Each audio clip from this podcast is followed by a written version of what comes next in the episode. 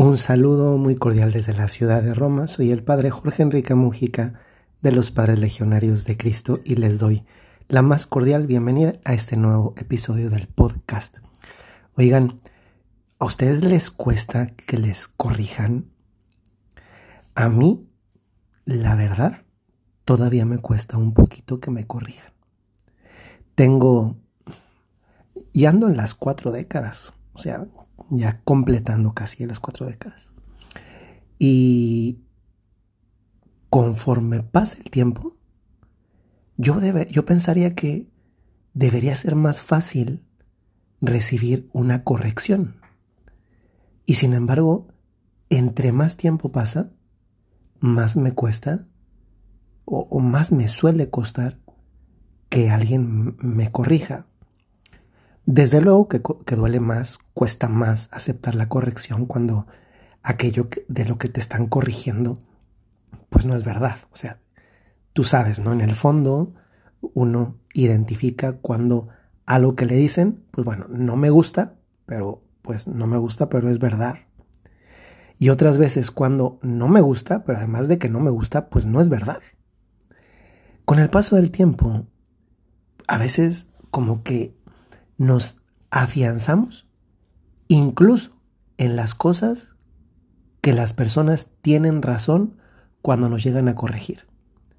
Y a veces como que vamos acostumbrándonos a vivir de determinada manera, aunque sabemos que deberíamos cambiar eso que sabemos y que tantas veces otros también se dan cuenta de nuestras flaquezas, debilidades, errores, que nosotros a veces con el paso del tiempo como que nos hacemos los tontos y creemos que, que, que ya nadie se da cuenta y no es una manera de engañarnos para acostumbrarnos y, y, y seguir viviendo así sin importarnos que efectivamente ahí hay algo que no hemos arreglado en nuestra vida, que no le hemos solucionado y que cuando nos lo recuerdan lo que nos duele pues no es que no es que sea verdad, lo que nos duele es que nos recuerdan que ahí hay algo que no está arreglado.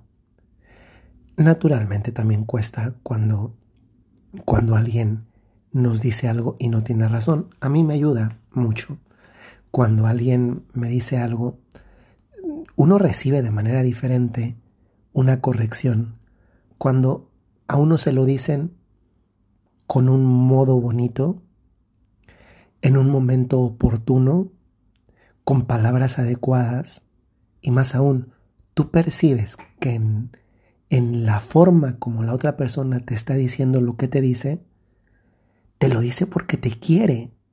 Algunas veces a mí me facilita la corrección. El pensar que yo a esa persona le importo. Y por eso me lo dice, porque quiere que yo sea mejor, que sea, que sea santo, que llegue al cielo. Y, y eso me hace sentirme agradecido.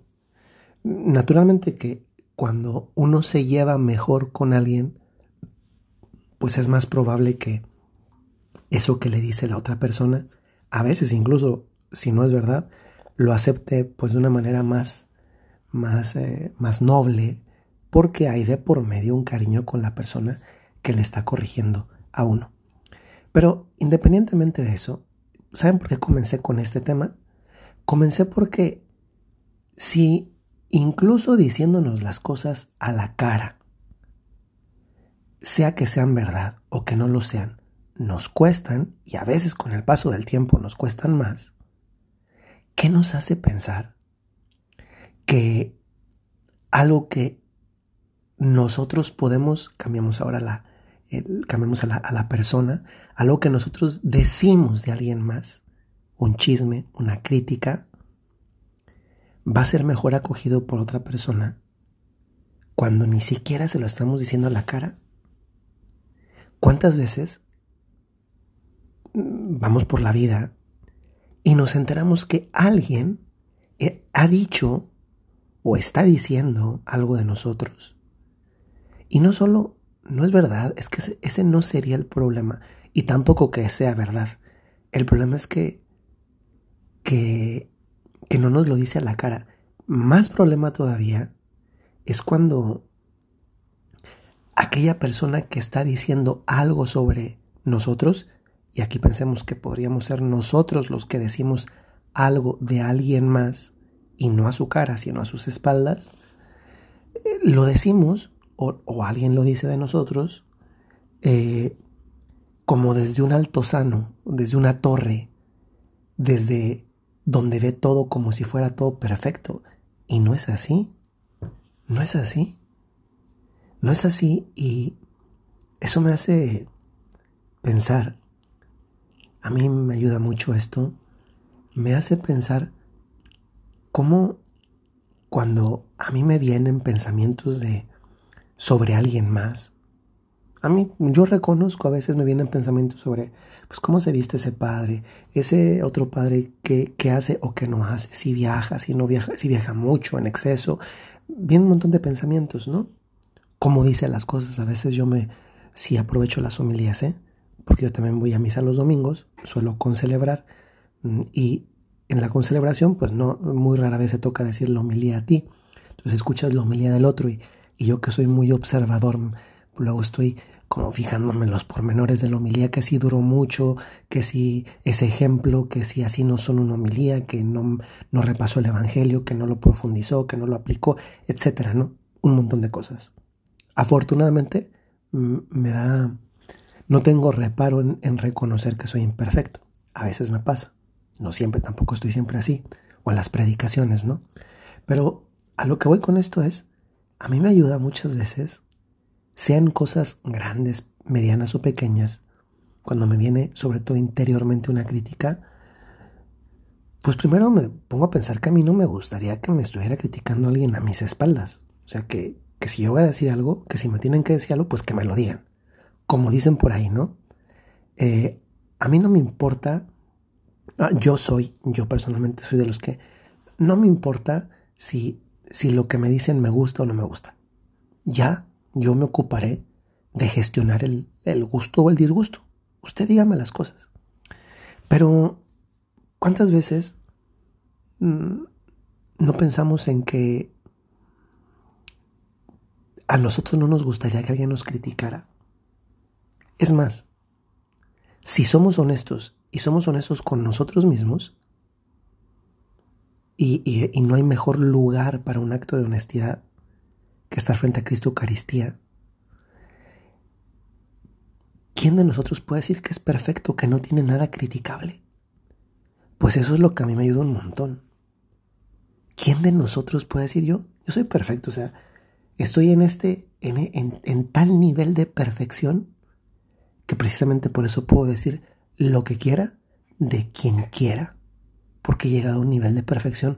Oigan, el único que podría hacer eso es Jesucristo. Es más, la única que podría hacerlo sería la Virgen María. Si lo extendemos un poco, poco más el, el, ámbito, podríamos decir que también los santos, porque pues ya llegaron al cielo, llegaron a un nivel de perfección, los ángeles. Y preguntémonos, ¿cuándo Dios nos ha andado criticando? Criticando, ¿eh? Si se fijan ustedes en el Evangelio, y estamos en un tiempo, la cuaresma, precioso para tomar el Evangelio,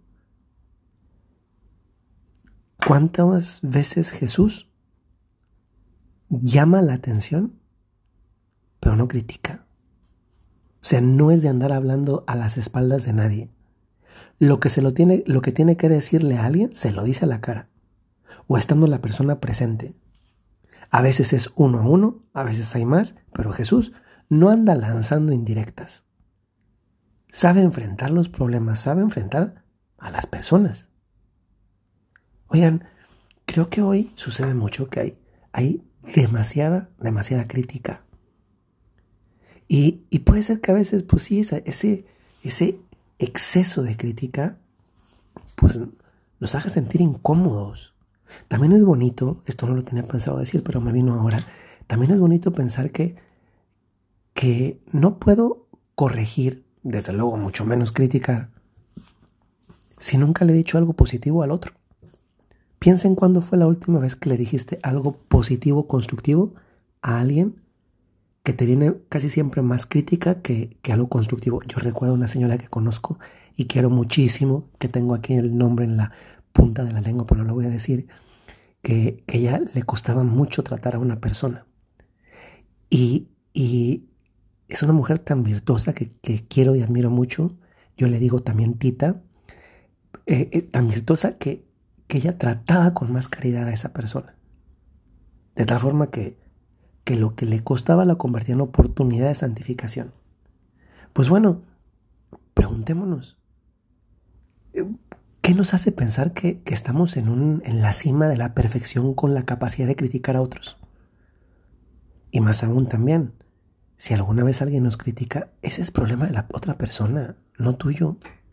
Miren, una respuesta que puede ser un tanto irónica, pero que es real, cuando tú te llegas a enterar o llegas a escuchar que alguien te critica, ¿cuántas veces pasa que estás llegando, la persona que está hablando está no te ve llegar, tú llegas por la parte de atrás de ella, escuchas hablar de ti y de repente te ve la otra persona. Estaba viendo el otro día un capítulo de una serie donde es una señora, bueno, no voy a contar toda la serie, pero la escena en particular es la escena de dos amigas, tres amigas, de las cuales una que ya es un poco mm, mayor por, para tener un hijo pequeño, creo que es 55, 57 años, tiene un bebé y están esas tres amigas eh, sentadas tomándose unas margaritas y llega una amiga nueva mucho más joven y y conoce a esta señora que tiene el bebé pequeño, pero que tiene cincuenta y tantos años, y le pregunta, ¿es tu nieto o es tu hijo? Y pues bueno, ahí metió la pata. Pues bueno, miren, yendo a cosas más graves, porque a veces también las críticas suelen ser cosas que tienen que ver con el chisme, con los rumores, y eso es muy grave. Si alguna vez te toca escuchar de alguien, tú dile esto, miren. Cuando te critiquen, ese es el consejo, cuando te critiquen, no te molestes. Mejor respóndele con calma a quien te está criticando. Antes de hablar mal, antes de hablar mal de mí, ora por mí. Yo también quiero ser perfecto como tú. Esto es una realidad. ¿Cuántas veces antes de hablar mal, esa, esa tentación de crítica que te vino a la cabeza, como las que yo he contado, ellos no las he, no han dado criticando. Me han venido como tentación lo de, pensar de que este padre en la homilía, que se largó, que esto, etcétera, son tentaciones.